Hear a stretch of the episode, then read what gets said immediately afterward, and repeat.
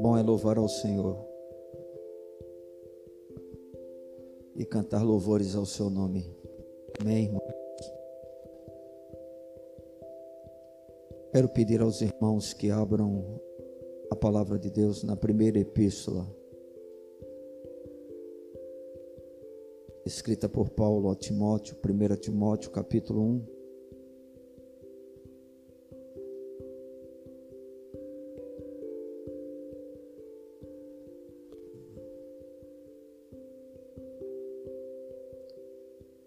Primeira Timóteo, capítulo de número 1.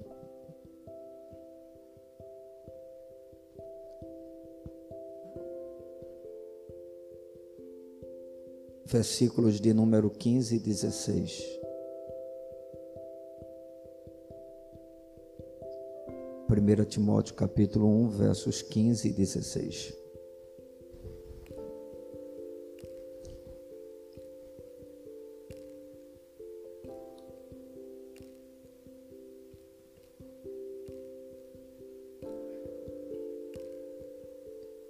Diz a palavra de Deus: fiel é a palavra e digna de toda aceitação, que Cristo Jesus veio ao mundo para salvar os pecadores, do, dos quais eu sou o principal.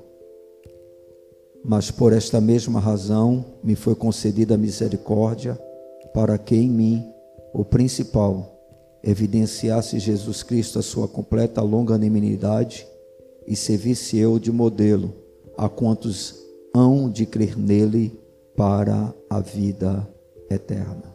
Uma das coisas mais maravilhosas em relação à palavra de Deus, e não poderia ser diferente,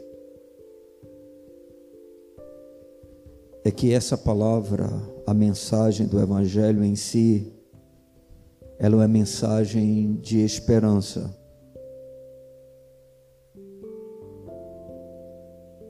Afinal de contas, vivendo em um mundo como nós nos encontramos, ter esperança é fundamental para que a gente possa permanecer né, com expectativas é, de um futuro realmente que seja melhor do que o presente no qual nós estamos e com um detalhe importante, por melhor que ele seja, ele sempre é interrompido por esse adversário chamado morte que simplesmente encerra com todos os projetos que porventura nós tenhamos nesta vida. Quando nós falamos de esperança, nós estamos sempre tentando mostrar que há sempre a possibilidade de crermos que dias melhores virão. É isso que significa essa palavra. É conservar a expectativa de que algo de bom vai acontecer, que as trevas, por maiores que sejam, elas podem ser dissipadas pela luz. A palavra de Deus é uma mensagem de fato de esperança. No entanto, a não compreensão do que realmente essa esperança ela significa dentro da mensagem que o evangelho realmente traz e essa falta de compreensão, ela é algo que tem sido alimentado por aqueles que pregam outro tipo de evangelho. Essa falta de compreensão, ela tem produzido cada vez mais crentes cuja esperança em Cristo está apenas relacionada a esta vida. Fato este que, lamentavelmente, é refletido no baixo padrão do cristianismo vivido nos nossos dias. Se hoje a cristandade, ou aqueles que professam a fé no Senhor, inclusive os chamados evangélicos, têm vivido tão abaixo do padrão que o Senhor deseja, tal tipo de comportamento nada mais é do que um reflexo do tipo de esperança que cada um possui. Quando nós observamos as palavras do apóstolo Paulo, que na ocasião foram dirigidas ao seu filho na fé chamado Timóteo, Timóteo havia recebido da parte do Senhor a responsabilidade de ser porta-voz do reino de Deus como ministro de sua gloriosa palavra. Ele era um apacentador do rebanho que o Senhor havia confiado em suas mãos, e Paulo está justamente enviando uma mensagem para ele com a finalidade de fortalecer a sua fé e ajudá-lo a tratar de alguns problemas que ele estava experimentando no seu ministério. E quando Paulo ele faz as declarações que nós estaremos usando como base para o fundamento da nossa reflexão, a gente vai perceber nas palavras do apóstolo Paulo que de fato toda, todo homem nascido nesse mundo, todo homem que vive neste planeta, ele pode, na realidade, ter uma segura esperança. Esperança essa oferecida por Deus e que é realmente a verdadeira mensagem do Evangelho. Conforme nós já expomos nessa introdução, a falta de um conceito correto da esperança que deve alimentar o nosso coração na nossa relação com Cristo e com Deus tem sido uma consequência daquilo que tem sido apregoado no meio do chamado povo de Deus, onde as pessoas elas são motivadas, movidas a alimentarem o seu coração com esperanças relacionadas todas a esta vida. Como a própria mensagem de esperança nós estamos ouvindo, aprendendo, ela sempre apresenta é, a perspectiva de uma melhora de vida então as pessoas são atraídas pela esperança de ser curada, pela esperança de ter uma vida financeira melhor, uma família restaurada e coisas desta natureza. Mas isso não é uma esperança segura. Isso não é uma esperança que realmente eu posso depositar nela toda a minha confiança. E quando o apóstolo Paulo ele se dirige a Timóteo para falar a respeito da graça de Deus e a sua eficiência, eficácia na vida do homem pecador, ele vai nos mostrar, nos apresentar exatamente aquilo que nós podemos ter plena segurança em relação ao que podemos esperar da parte de Deus. E é sobre isso que eu gostaria de tratar com os irmãos, compartilhar com aqueles que o Senhor trouxe a esta casa durante esta noite. Quero falar a respeito de uma esperança que é certa, de uma esperança que é segura, de uma esperança que não falha, de uma esperança que não decepciona, que não frustra, uma esperança em que nós realmente podemos depositar a nossa vida e confiar nela.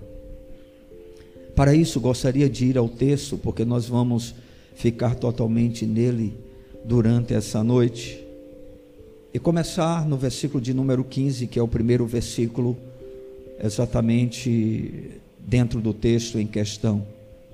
O apóstolo Paulo, ele diz, no início desse versículo, fiel é a palavra e digna de toda aceitação. Essa é a primeira coisa que eu gostaria de chamar a atenção aos irmãos ou dos irmãos, porque esse tipo de afirmação feita pelo apóstolo Paulo nos mostra, nos revela que o Evangelho é uma mensagem fidedigna. Ou seja, ela deve ser aceita, recebida, abraçada com todas as nossas faculdades de toda a nossa alma. Fiel é a palavra e digna de toda aceitação. O apóstolo Paulo está dizendo para Timóteo que a sua mensagem ela não consistia apenas de meras palavras, mas ela funda fundamentava-se totalmente nas próprias palavras de Cristo, pois o mesmo afirmou no Evangelho de Lucas, no capítulo 19, versículo de número 10, que o Filho do Homem veio buscar e salvar o que se havia perdido. Então Paulo ele vai falar a respeito deste evangelho, desta mensagem da qual ele era porta-voz e que ele falava isso com muito orgulho, porque ele sabia da sua indignidade de ser aquilo que ele era. No entanto, Deus o agraciou com esse privilégio, e Paulo vai mostrar para Timóteo justamente a respeito disso, e ele afirma: fiel é a palavra e digna de toda aceitação. A mensagem do Evangelho é uma mensagem totalmente fiel e digna de ser aceita em sua totalidade. Ou seja, não existe nada na mensagem do Evangelho que deve ou pode ser rejeitada por aqueles que nesse mesmo Evangelho acreditam porque essa é uma palavra fiel e verdadeira e digna de toda aceitação. Essa palavra apresentada pelo apóstolo Paulo é o próprio Evangelho, é a própria mensagem do Evangelho, é o Logos de Deus para a vida do homem, ou seja, a palavra revelada de Deus para o próprio homem.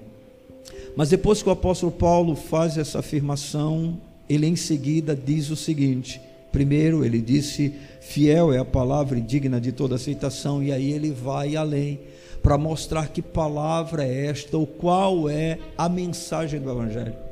O que é que o Evangelho expõe? O que é que o Evangelho traz para a vida do homem?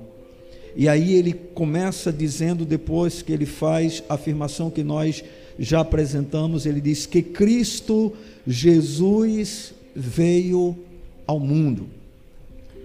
É interessante porque Paulo ele não diz que Jesus Cristo, mas ele muda a ordem, ele altera a ordem, ele diz que Cristo Jesus. E por que essa ordem está alterada? Porque na realidade nós sabemos que Jesus ele é conhecido dessa forma como homem. Mas Cristo é a palavra dentro das Escrituras que apontava para a promessa desse Jesus que viria. Porque Cristo, no Velho Testamento, é o Messias, o enviado de Deus, aquele que haveria de vir ao mundo para trazer redenção para o seu povo. Então, Paulo primeiro apresenta a promessa que é Cristo e depois ele vai apresentar a realidade dessa promessa que é Jesus, ou seja, o Cristo prometido na velha aliança, o Cristo que Deus prometeu que haveria de vir, esse Cristo é Jesus. Isso fala tanto da divindade do Senhor, como também da sua encarnação, ou seja, o Verbo se tornou carne. Paulo está dizendo: esta é uma palavra fiel, ela é digna de inteira aceitação, de toda aceitação, que Cristo Jesus, que o Messias prometido, que a promessa de Deus feita lá no livro de Gênesis, que haveria da descendência da mulher alguém que esmagaria a cabeça da serpente, esse Cristo é Jesus e ele veio ao mundo. Louvado seja o nome do Senhor. Irmãos, nós não podemos nos cansar de verdades como esta. O Filho de Deus veio ao mundo. Isso é algo realmente magnífico, porque é uma das verdades mais gloriosas do livro de Deus. Esta é a afirmação mais importante que já chegou ao ouvido humano ou que pode ser entendido pelo coração do homem. Ou seja, o Deus Todo-Poderoso, ele veio a este mundo, o Deus Todo Santo, Todo Perfeito, Todo Puro, o Deus Todo Maravilhoso, ele resolveu romper todo toda barreira que nos separava dele e veio ao nosso planeta. Cristo Jesus veio ao mundo. E por que isso é importante para nós? Porque caso isso não, não tivesse acontecido, não haveria esperança. Nós não teríamos nenhuma esperança. Essa é a razão que o apóstolo Paulo vai dizer que se nós esperamos em Cristo só nesta vida, nós somos os mais infelizes de todos os homens. Se a nossa expectativa em Jesus está apenas relacionada às coisas desta terra, essa esperança é uma esperança fútil, uma esperança tola, uma esperança vã, que vai findar exatamente com a esperança de todas as demais pessoas. É por isso que há um ditado popular que afirma: a esperança é a última que morre. Porque para o homem terreno, para o homem natural, a esperança finda quando a vida chega ao seu fim. Mas louvado seja o nome do Senhor, que há uma esperança maior e essa esperança é segura. Nós não estamos nesta noite abordando de expectativas que nós podemos ou não experimentar, que nós podemos ou não gozar, que nós podemos ou não viver. Por exemplo, alguém que nutre no seu coração, como um enfermo, a expectativa de que será curada, essa pessoa pode morrer doente e morrer frustrada. Uma pessoa que alimenta a expectativa de um casamento restaurado, essa pessoa pode morrer frustrada, pode ver a sua esperança morta porque isso vai acontecer quando o marido morrer, ou quando ela morrer, ou quando a família for desfeita. Mas nós estamos indo além, porque nós queremos algo seguro que todos nós podemos ter porque o Senhor nunca prometeu, nunca garantiu determinadas coisas para o homem, nem também para o seu próprio povo. Sobretudo quando nós observamos o Evangelho da graça de Deus. Nós sabemos, conforme já afirmamos nessa noite, que Jesus veio com a finalidade, ele veio para buscar e salvar o que se havia perdido. Esta é a razão da vinda de Jesus, esta é a razão porque ele entrou nesse mundo, esta é a razão porque ele abandonou o seu trono de glória, esta é a razão porque ele entrou dentro de um sistema que fede aos olhos de Deus, nas narinas de Deus, porque Deus é tão santo que não não pode contemplar o mal, ele é tão puro de olhos que ele não pode enxergar o mal. Deus abomina o mal, abomina o pecado. E como eu disse para vocês, a razão do baixo nível de evangelho vivenciado nos nossos dias é consequência do tipo de esperança que nós conservamos no nosso coração.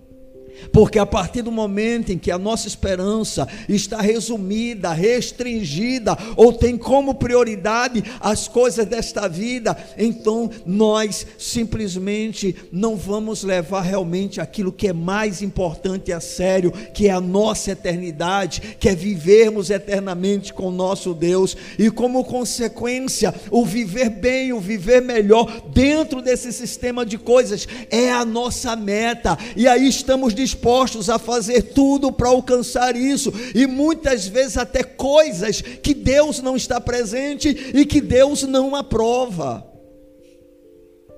É por isso que tão pouco nos importamos com as coisas eternas.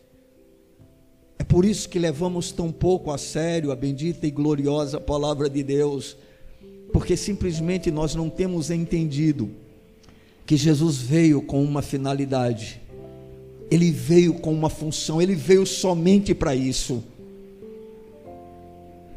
buscar e salvar o que se havia perdido. Não há nenhuma outra garantia exceto essa. No entanto, nós podemos ter essa segurança no nosso coração, nós podemos ter essa bendita e gloriosa esperança. Cristo Jesus veio ao mundo. Fiel é o Evangelho, fiel é a palavra, fiel é o Logos, e digna de toda a aceitação. Devemos abraçar essa mensagem com toda a nossa faculdade, com toda a nossa capacidade de compreensão, aceitando-a totalmente, porque ela é digna de toda aceitação. Cristo Jesus veio ao mundo. Mas aí o apóstolo Paulo continua e ele afirma: para salvar os pecadores. Aleluia. Fiel é a palavra e digna de toda aceitação. E que palavra fiel é esta? Jesus veio ao mundo. Mas ele veio com qual propósito? Para salvar os pecadores. Observe que essa palavra ela se estende a todos os homens. Por que a todos os homens? Porque todos são pecadores. Por que, que todos os homens devem dar atenção a essa palavra? Porque todos os homens precisam dessa palavra, necessitam dessa palavra, são carentes desta palavra. E porque há uma carência desta palavra? Porque apenas nessa palavra há esperança. Qual a esperança que o homem perdido possui? Qual a expectativa que ele tem em relação à vida? A vida é passageira, a vida é transitória, a vida é efêmera, e como eu já disse, não importa o quão felizes ou bem-aventurados aparentemente sejamos enquanto estejamos nessa dispensação, a verdade é que não há esperança para o homem perdido. A morte põe fim a todos os sonhos, a todos os prazeres, a todas as alegrias a todo e qualquer tipo de felicidade. Não importa o quanto o homem se deleite na terra, a verdade é que há uma sentença sobre ele, e essa sentença é: o salário do pecado é a morte, e essa morte é muito mais do que a cessação da vida biológica, mas a separação eterna de um Deus estando debaixo de sua ira, porque Ele é um Deus vingador. E ele não pode, de maneira alguma, tratar o mal com indiferença. O mal, ele necessita de punição. O mal, ele necessita de juízo. O mal, ele necessita de uma vingança. Mas a palavra do Senhor diz que existe uma mensagem de esperança a única mensagem de esperança. Porque se porventura você confia em você mesmo, você não tem uma esperança verdadeira. Eu tenho certeza que você já ouviu algo dessa natureza por determinadas pessoas, quando questionadas se porventura elas viverão no céu, elas morarão no céu. Muitas delas dizem: se eu merecesse, Deus achar que eu mereço, eu irei. Isso é totalmente inseguro. Não há certeza nesta afirmação, não há certeza nesse tipo de pensamento, não há certeza nessa filosofia de vida. Mas a palavra do Senhor diz: fiel é a palavra e digna de toda aceitação. A mensagem do Evangelho é uma mensagem fidedigna, ela é uma mensagem totalmente confiável. E em que consiste essa mensagem? Que Cristo, o Messias prometido, o Cristo Jesus, a promessa se fez carne, habitou entre nós se tornou homem. deixou a sua glória. E para que isso? Para salvar os pecadores. Meus amados, a nossa mente, por incrível que pareça, mas nós sabemos isso por experiência própria, ela é sempre impelida a olhar para o nosso valor.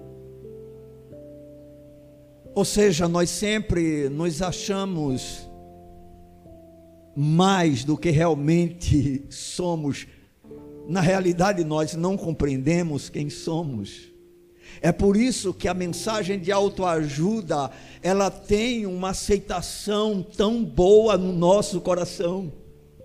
Porque, irmãos, nós gostamos de ouvir, você é ouro puro de Ofir. Você é a menina dos olhos de Deus. Você é joia rara. Você tem valor. Você é importante. Você é, como diz, né, a obra-prima do Pai. Nós gostamos desse tipo de mensagem, porque temos a tendência de ter ou de olhar a nossa própria vida com um valor além do que realmente a nossa vida possui, porque nós não temos entendido o quão grave é o nosso pecado aos olhos de Deus. Eu digo sempre, vou continuar insistindo: se nós temos valor, não é valor em nós mesmos, é porque Deus graciosamente nos amou, nós não merecíamos. E temos essa tendência de dizer: bem, eu não sou tão ruim, eu não sou tão péssimo, tem pior do que eu. Tem pessoas mais malignas. Quando se trata de nós mesmos, nós sempre pensamos nas coisas que procuramos fazer ou aquelas que deixamos de fazer e que são claramente mais.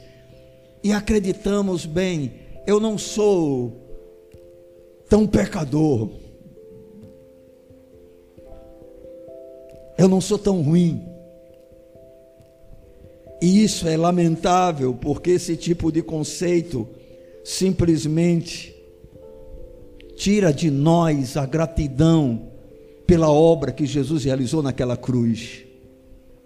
Eu posso garantir para você que a nossa gratidão a Deus, ela está diretamente relacionada ao conceito que nós temos de nós mesmos sobre o pecado. Quanto mais você enxergar a corrupção do seu coração, mais gratidão você terá pelo que Jesus fez naquela cruz. E quanto mais gratidão você tiver a Ele, mais santidade você vai requerer da sua própria vida, não como uma condição para ser salvo, mas exatamente porque aquilo que era impossível você fazer por você mesmo, Deus fez em seu lugar, através do seu Filho Jesus Cristo. Isso é fora de série. Aí você começa a compreender porque o baixo nível de santificação na vida do povo de Deus. Porque há um conceito ainda muito elevado a respeito de si mesmo. Cada um não consegue perceber a gravidade do seu coração corrompido, a malignidade do seu ser. E automaticamente, como nessas pessoas, o pecado não é algo que afronta tanto a Deus ela simplesmente vive uma vida descompromissada com o Senhor, o entristecendo, o magoando, o ferindo.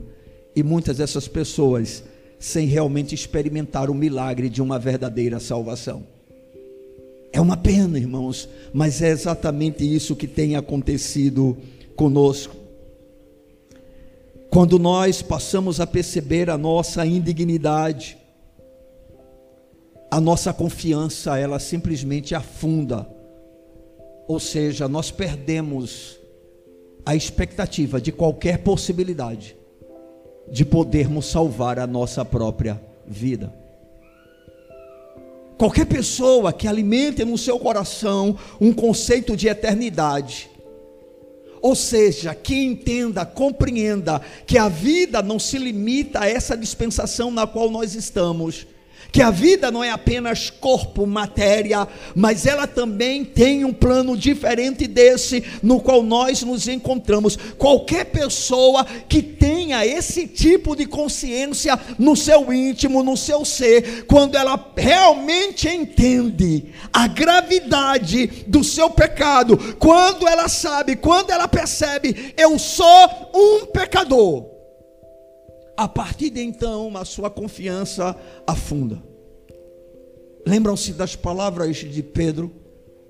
Provavelmente até então Pedro tinha a expectativa de que uma mudança de comportamento por parte dele, um esforço em fazer coisas boas, fosse suficiente para que ele pudesse herdar a vida eterna. E aí ele se deparou com uma experiência com o próprio Jesus, né, estando ao lado dele. Jesus era o Cristo. Jesus era o Messias.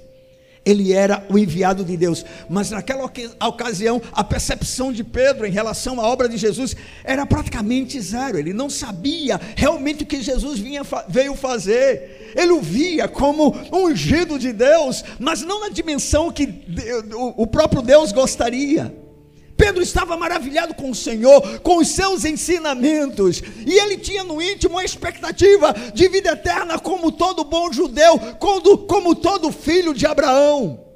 Mas aí de repente, Pedro vai se deparar com uma situação que ele simplesmente entra em pânico, ele entra em desespero. Já falei recentemente sobre isso, mas tenho que voltar novamente. Chega um jovem rico diante de Jesus. E ele chega com, de forma muito respeitosa, demonstrando admiração pelo Senhor, e diz: Bom mestre, o que farei de bom para herdar, ganhar a vida eterna? Deve ter alguma coisa, e eu quero conhecer, eu quero saber, porque eu quero fazer.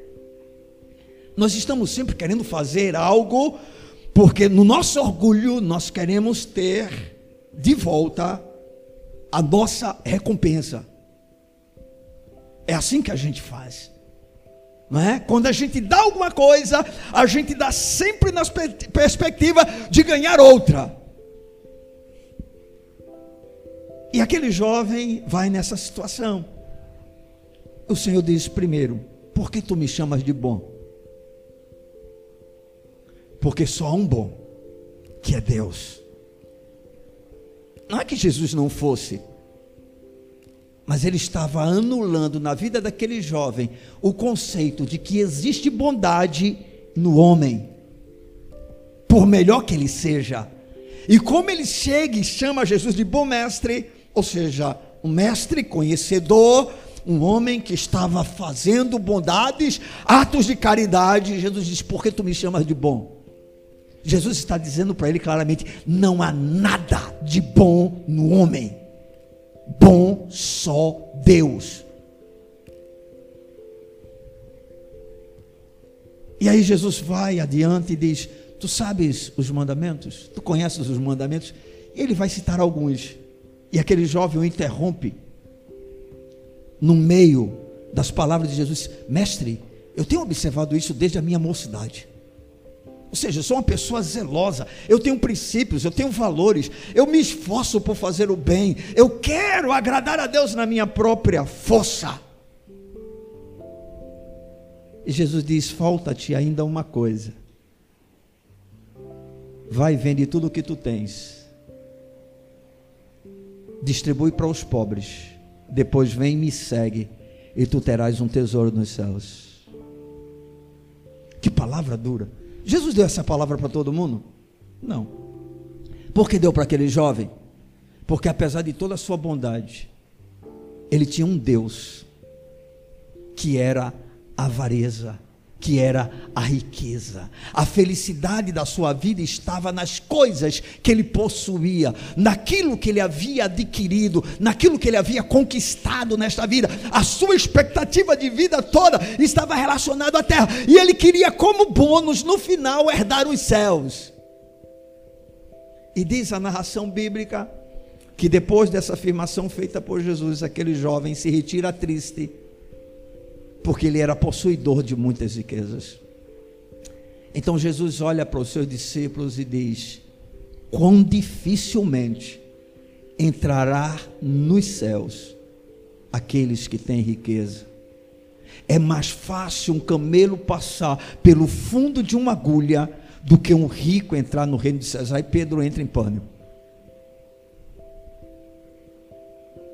Porque se um homem com todas aquelas características, abençoado, vida próspera,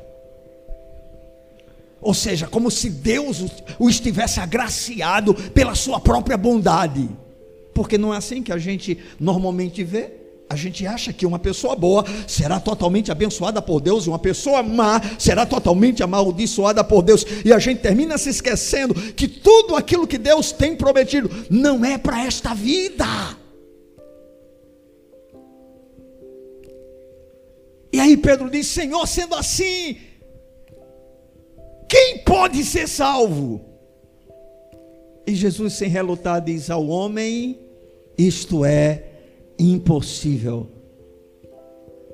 Mas para Deus, aquele que é todo bondade, aquele que é todo amor, para Ele, para Ele, tudo é possível.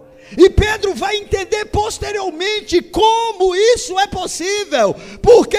Porque estava com ele naquela ocasião e depois vai mostrar para que ele veio aquele que Paulo vai dizer: fiel é esta palavra e digna de toda aceitação, que Cristo, o Messias, o ungido, prometido por Deus, ele veio ao mundo para quê?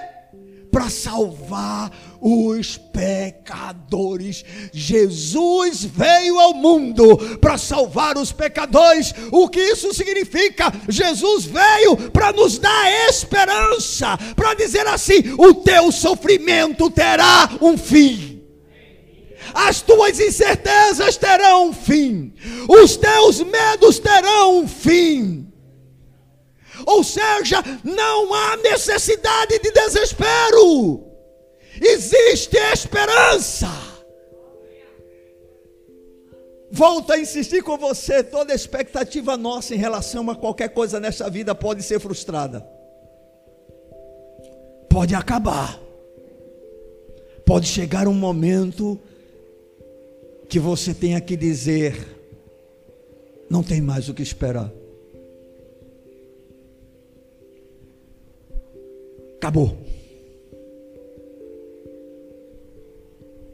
é se despedir quando há oportunidade e dizer: não tem mais sonhos, não tem mais alegria. Pelo contrário, né? É um momento de grande tristeza, porque você vai se desapegar de tudo que aqui existe de tudo aquilo que aparentemente é bom, de tudo aquilo que traz um certo prazer, de tudo aquilo que traz um certo conforto, uma certa felicidade. E tem que chegar o um momento em que isso simplesmente não vai mais existir. E a partir de então, diz a narrativa bíblica que depois da morte, o que é que vai acontecer? Segue-se ao juízo. Não há purgatório, não há uma outra chance, não há outra oportunidade. Ninguém se tornará santo depois que morre. Não adianta o que se faça, não há mais esperança. Mas aí Jesus, ele veio, disse o apóstolo Paulo, e nós temos uma mensagem para aqueles que não têm nenhuma esperança, para aqueles que olham para essa vida e dizem: peraí, onde é que isso vai dar? Oh, que loucura é viver sem refletir. Que loucura é viver sem pensar. Que loucura é viver só para comer, para beber, para se divertir, para aproveitar. Você acha que está experimentando a vida, provando a vida, gozando da vida. Você é um louco. Porque a tua alma será pedida. E o que você tem para quem espera? Para que, quem você vai entregar? O que você vai dar para Deus? É totalmente loucura. E ninguém se engane, depois que morre não vem descanso. Não pelo menos para aqueles que partem sem esperança, sem a verdadeira esperança. Não há descanso para o pecador que morre sem Cristo. Uma das coisas que é mais comum a gente ouvir é quando alguém que parte dessa vida estava em grande sofrimento terreno. Algumas pessoas, até crente, diz isso. Graças a Deus, pelo menos descansou. Descansou de quê?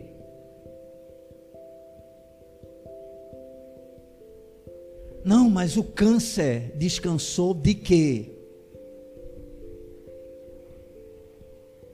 Mas fulano tinha uma vida muito sofrida, agora descansou de quê?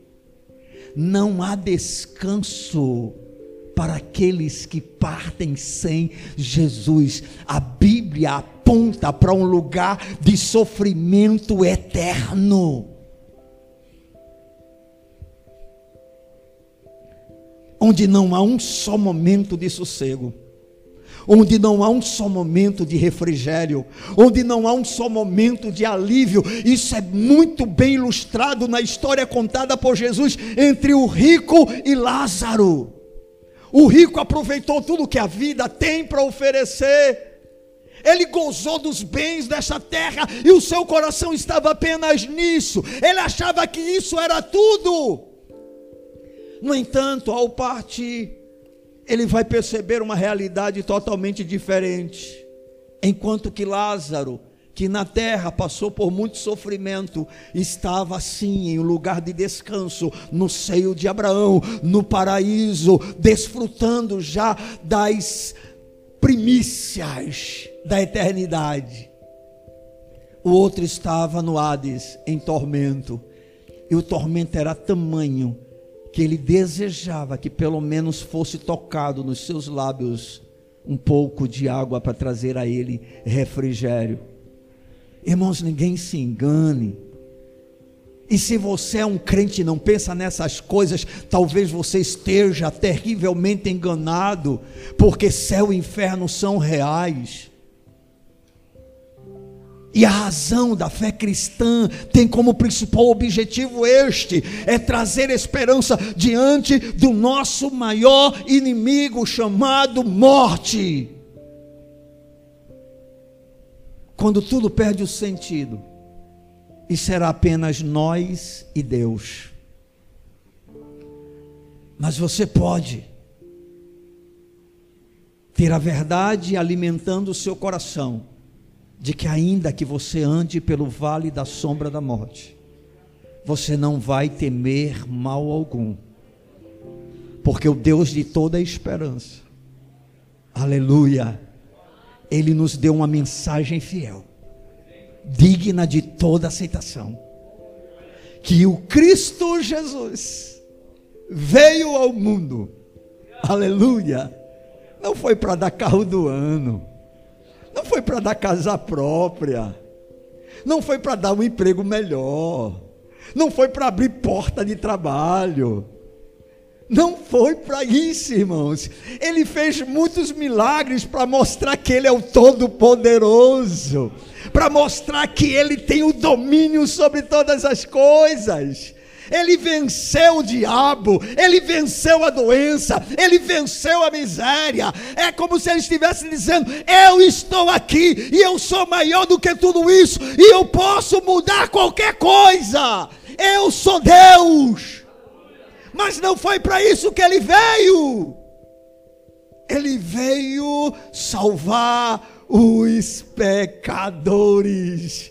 E quando você entende, eu sou um pecador, a sua esperança, a sua confiança se afunda em relação a esta vida. E você diz: Estou perdido. Não há nenhuma chance para mim, mas para aqueles que entendem que o Evangelho é uma mensagem fiel, eles podem dizer: peraí, mas Jesus veio. Ele veio, ele veio exatamente para você.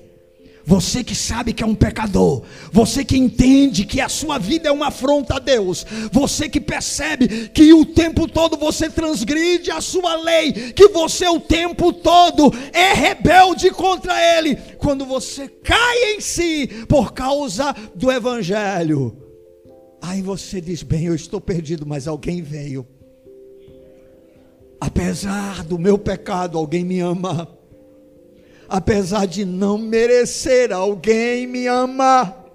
E ele veio, ele veio, ele veio para salvar os pecadores. E aí você pode colocar o seu nome dentro dessa listagem, porque você é um pecador maldito, como eu também sou um pecador maldito. Irmãos, eu não sou melhor do que ninguém. Eu sou pecador como qualquer uma outra pessoa. Por isso eu preciso de um Salvador. Eu preciso de um Salvador porque eu sou um pecador. Eu tenho um Deus que é santo. O Deus que me criou é perfeito. Ele é puro. Não há trevas nele. Ele abomina o mal. Por causa disso, há uma sentença sobre a minha vida, sobre a sua vida. Mas glória a Deus, Ele nos amou. E Ele veio através do seu Filho para quê? Para salvar pecadores. Porque Deus amou o mundo de tal maneira que deu seu filho unigênito, o seu único filho, para que todo aquele que nele crê não pereça, não morra eternamente, mas tenha vida eterna. Essa é a grande esperança. O tempo não pode acabar com ela. Os problemas não podem destruí-la. As adversidades também não, as tempestades, nem mesmo os medos, porque quanto mais medo vem sobre alguém que tem essa esperança, mais refúgio ela encontra em Deus. Quanto mais angústia, quanto mais aflição, mas você sabe que tem um Salvador perfeito que não vai te deixar. Ele pagou o preço pela nossa vida para nos salvar. Nós merecíamos e merecemos a sua ira, mas ele veio, não como juiz nessa primeira vez, não como alguém para condenar, Jesus vai dizer: o filho do homem não veio para julgar, ele veio para salvar, ele veio para salvar. Mas não se engane, sem ele você está totalmente perdido e não há esperança alguma para a sua vida. Nenhuma. Jesus veio para salvar os pecadores. Quanto mais alguém é oprimido, pela consciência dos seus pecados, mas essa pessoa se lança corajosamente nos braços de Cristo, confiando nessa doutrina de que esse Jesus veio trazer salvação não aos justos, mas aos pecadores. Aleluia. Jesus não veio para bons, ele veio para coisa ruim como eu, coisa ruim como você. Ah, como eu desejo que você se veja de forma correta. Como eu peço ao Senhor que abra os nossos olhos a fim de termos o conceito correto sobre quem realmente somos. E quão indignos somos da graça de Deus. Como eu desejo que isso seja escancarado diante de nós, porque quando isso acontecer, nós vamos temer mais a esse Senhor, nós vamos amar mais a esse Senhor, nós vamos desejar mais santidade, como ato de gratidão a esse Senhor. Oh irmãos, como isso pode mudar a nossa maneira de viver o Evangelho e não buscaremos a esse Deus ou desejaremos simplesmente para Ele resolver os nossos problemas desta vida. Na expectativa de termos dias melhores aqui na terra, se assim acontecer, louvado seja o nome dEle, mas se porventura não acontecer, nós temos uma esperança segura. E essa esperança é que Ele veio ao mundo para salvar os pecadores. E aí, meus amados, o apóstolo Paulo faz uma afirmação que é interessante a gente ouvi-la. E ele diz: dos quais eu sou o chefe, eu sou o principal. Paulo está dizendo mais ou menos assim: de todos os ruins, de todos os pecadores, de todos os corrompidos no seu coração, não tem ninguém pior do que eu. Eu sou o cabeça deles. Eu sou o pior dos pecadores.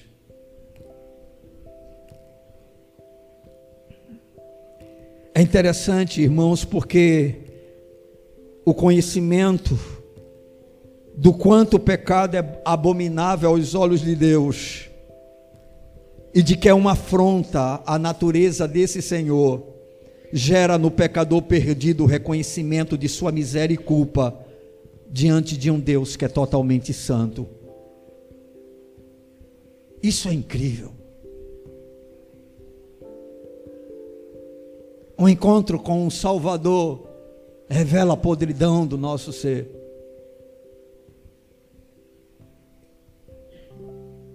E quanto mais temos consciência desta podridão, mais nos aproximamos ou queremos nos aproximar desse Deus.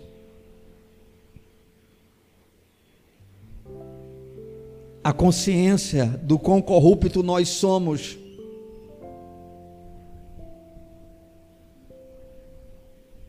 nos leva a nos jogarmos nos braços do único que pode salvar a nossa vida. E aí a gente diz: para quem iremos nós? Só tu tens as palavras de vida eterna. Paulo afirma: Eu sou o principal dos pecadores. Fiel é esta palavra e digna de toda aceitação, que a promessa que é o Cristo, ele veio, se tornou realidade em Jesus. E ele veio com um propósito, ele veio com um objetivo ele veio com uma razão especial. Eu posso dizer para você com toda certeza, sem nenhum temor: Jesus veio por você. Jesus rompeu todas as barreiras por minha causa, por sua causa.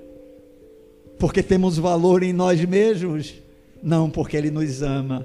E porque Ele nos ama, eu não sei.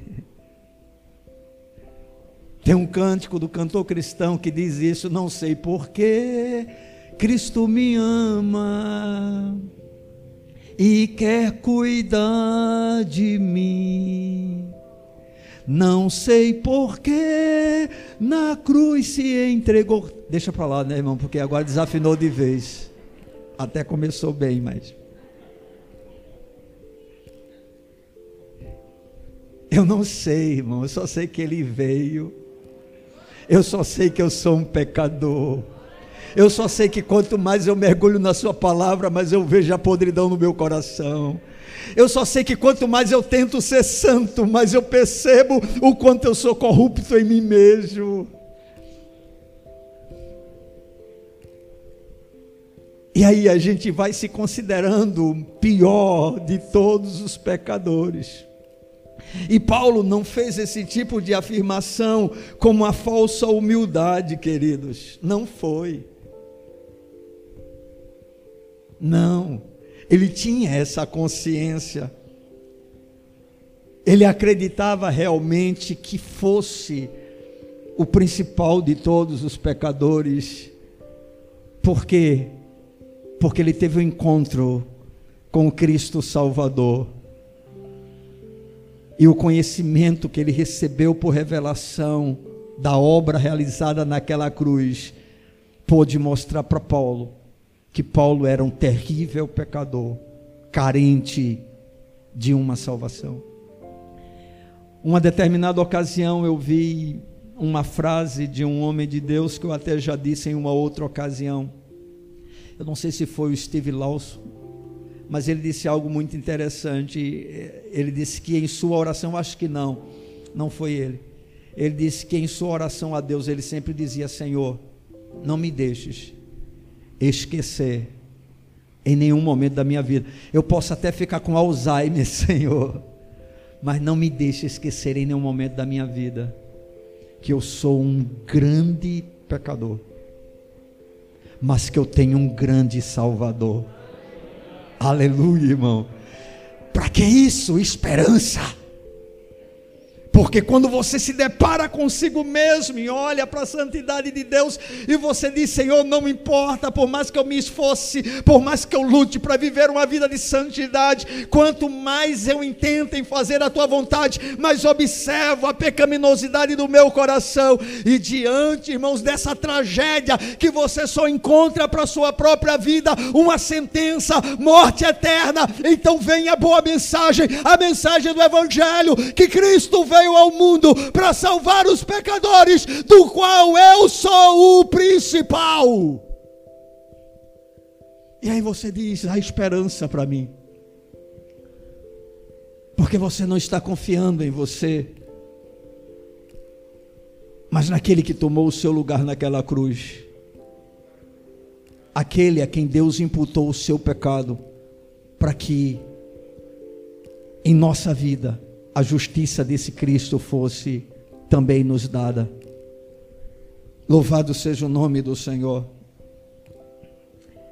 E aí, amados, nós vamos para o versículo de número 16, depois que Paulo afirma: fiel é a palavra e digna de toda aceitação, que Cristo Jesus veio ao mundo para salvar os pecadores, dos quais eu sou o principal. Aí Paulo diz assim: mas por esta mesma razão me foi concedida a misericórdia, para que em mim, o principal, evidenciasse Jesus Cristo a sua completa longanimidade, e servisse eu de modelo a quantos hão de crer nele para a vida eterna. É interessante porque Paulo vai passar para Timóteo dentro exatamente daquilo que ele estava compartilhando com ele, a sua própria experiência, a experiência de quem era Paulo antes de conhecer a Cristo.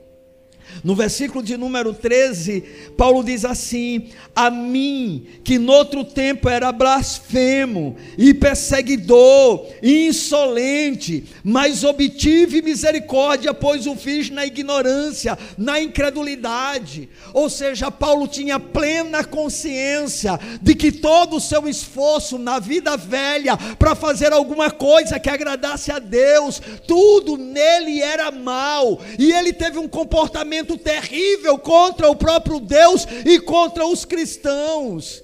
Então ele vai se considerar um blasfemo. Você sabe o que é blasfemar, querido? É falar mal contra o sagrado, é faltar com respeito com o divino. Quando alguém blasfema contra Deus, está afrontando o próprio Deus. E Paulo reconhece: eu era um blasfemo. E Paulo chamava Yahvé de Senhor. Paulo cumpria com os ritos da sua religião. Paulo se esforçava em ser irrepreensível, conforme ele vai afirmar lá em Filipenses. Paulo diz: Eu era irrepreensível aos olhos dos homens, mas ao mesmo tempo Paulo sabia, depois da sua conversão, que tudo aquilo não tinha nada a ver com Deus. E Paulo diz: Eu era um blasfemo, eu era um perseguidor.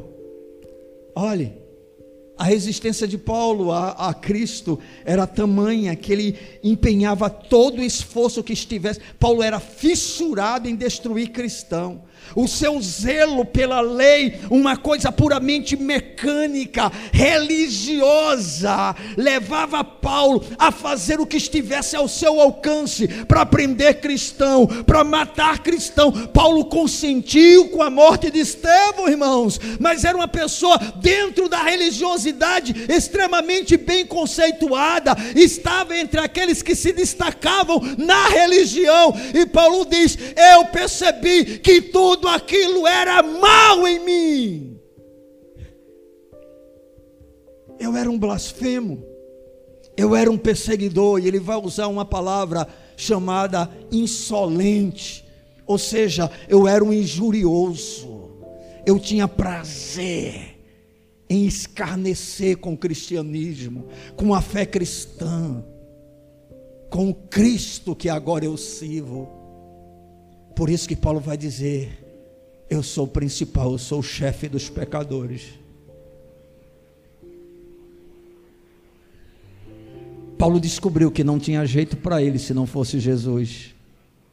Mas louvado seja o nome desse Senhor, ele veio.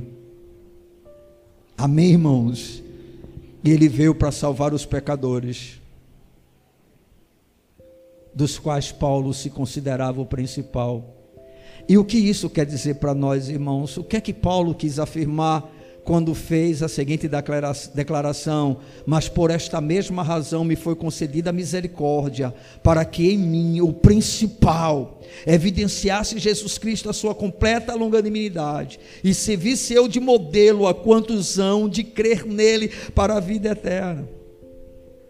Amados, Paulo fez essa afirmação para que ninguém pudesse entrar em desespero Paulo, Paulo fez essa afirmação para dizer para cada um a esperança para o mais vil pecador que exista no planeta Terra. É mais ou menos assim: olha, se teve jeito para mim, tem para você.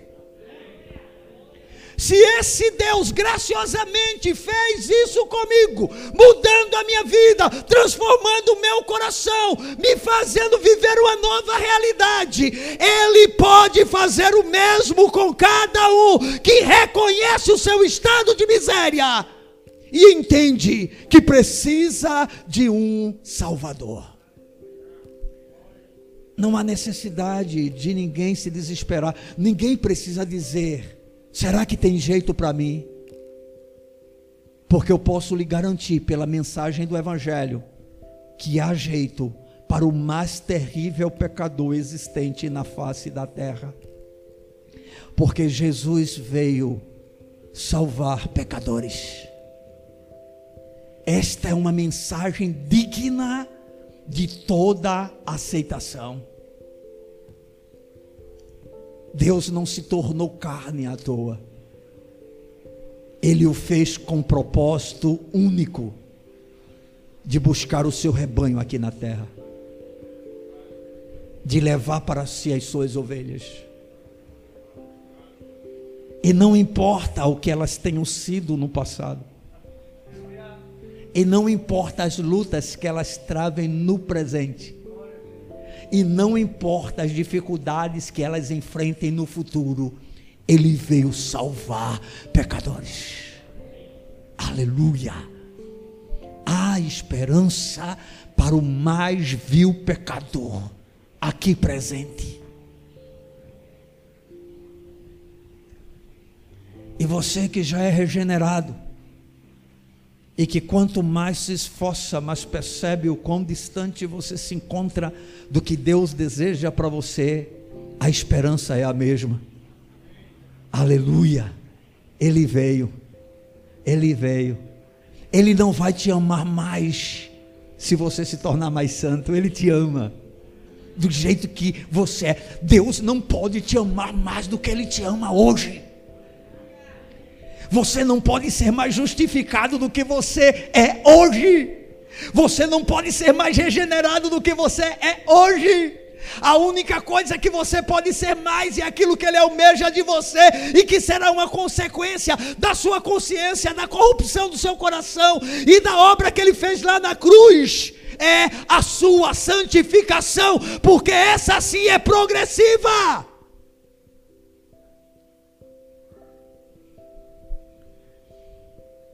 Por isso que você não vai ver na Bíblia que Deus imputou sobre nós a santificação.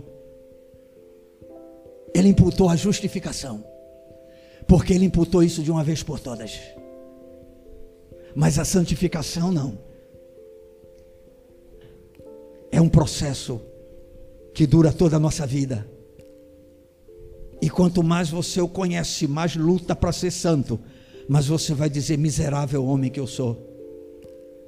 É interessante porque quanto mais santidade você vive, menos você percebe em você mesmo. Os outros podem ver, mas você não consegue enxergar em você mesmo. Porque mesmo as coisas boas que você faz, quando você olha para você mesmo, você percebe que elas estão cheias de maldade, cheias de intenções impuras. Todo mundo está vendo o feito. Você olha para você e diz: Mas Senhor, eu sei o que está aqui dentro de mim. Eu sei as minhas intenções. Eu sei o que eu sinto. Eu sei o porquê eu faço.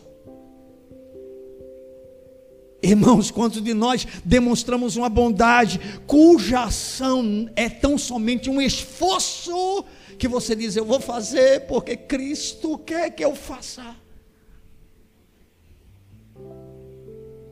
Mas no seu íntimo, que você percebe é totalmente o contrário.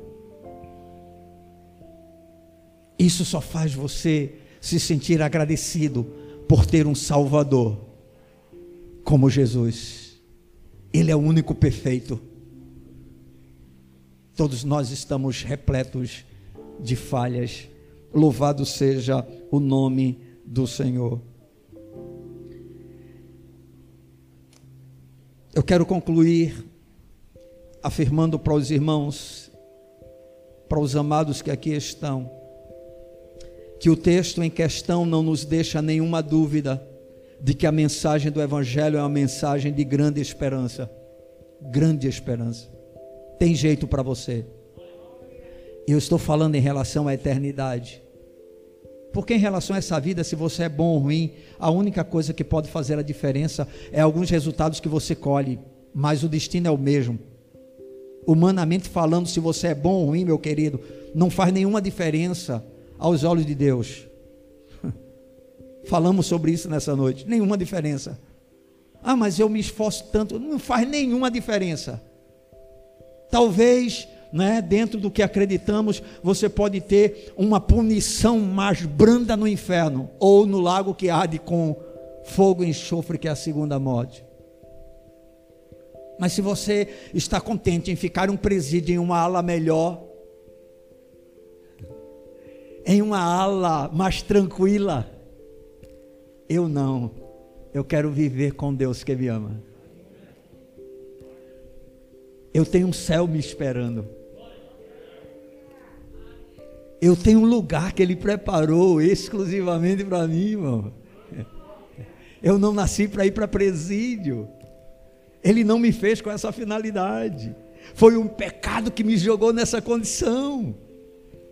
Mas louvado seja o nome desse Deus, Jesus veio. E veio para quê? Salvar. Salvar o condenado, salvar o perdido, salvar o pecador, salvar o maldito. Isso é misericórdia. Isso é graça, meu querido. E essa é a grande mensagem de esperança. A esperança, a esperança. Eu não posso dizer que nós vamos ter, ah, eu espero um mundo melhor. Nós não sabemos se isso vai acontecer e provavelmente não vai mais acontecer. O mundo vai de mal a pior, mas aqueles que confiam em Deus, eles estão cheios de esperança. Como disse o apóstolo Paulo, o que poderá nos separar do amor de Deus que está em Cristo Jesus? Nada. Bendito seja o seu nome. Aleluia! Há uma mensagem de grande esperança, queridos, onde Deus garante ao pecador a possibilidade de ter os seus pecados perdoados por meio da fé em Jesus, a fim de poder gozar uma vida eterna com Ele. Observe mais uma vez o versículo de número 16.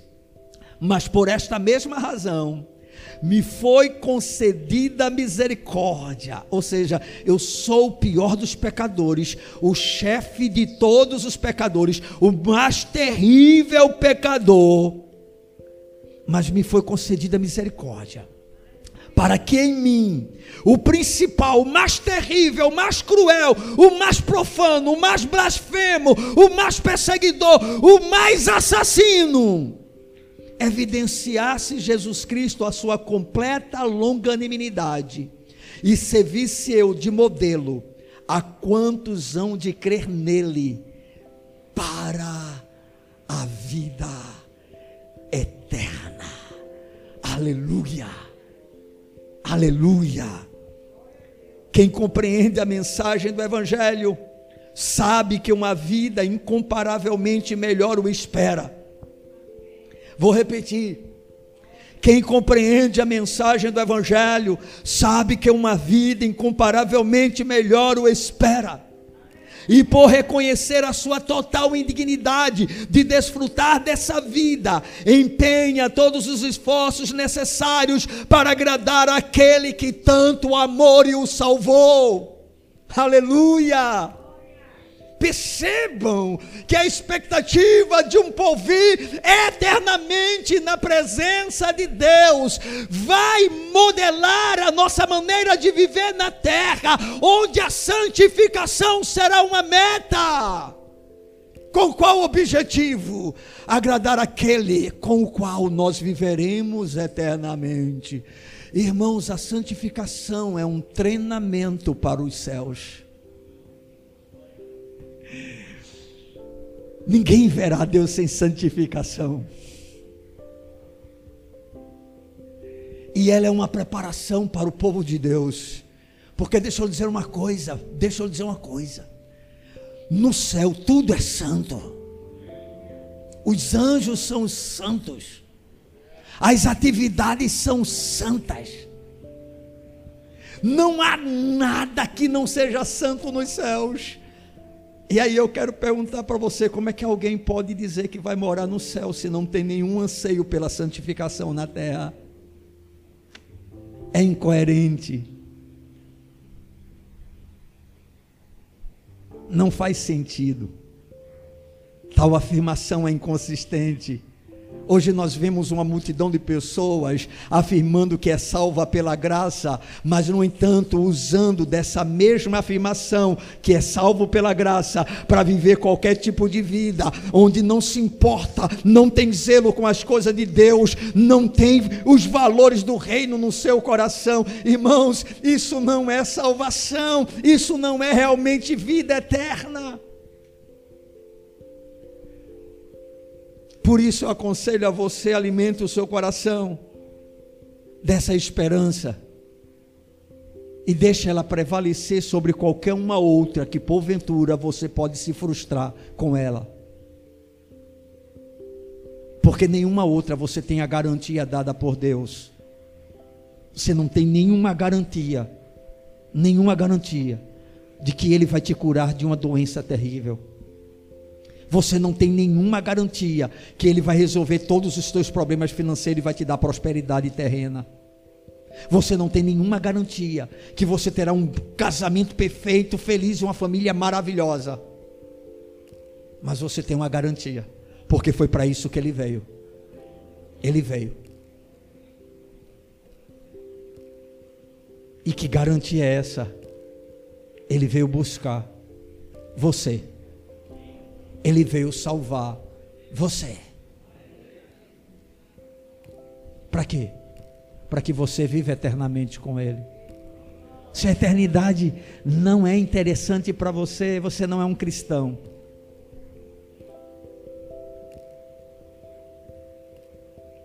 Se você não se interessa por ela, você não é um cristão. E se você não é um cristão aqui nessa noite, compreende que a vida é uma vida eterna e que você estará na eternidade, ou na presença do amor de Deus, ou na presença da ira de Deus. Porque a presença de Deus no céu e a presença de Deus no inferno.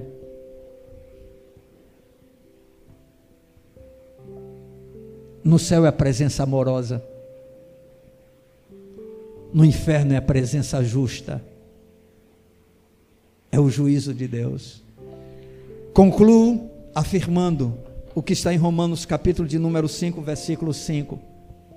A esperança não confunde, porque o amor de Deus é derramado em nosso coração pelo Espírito Santo que nos foi otorgado.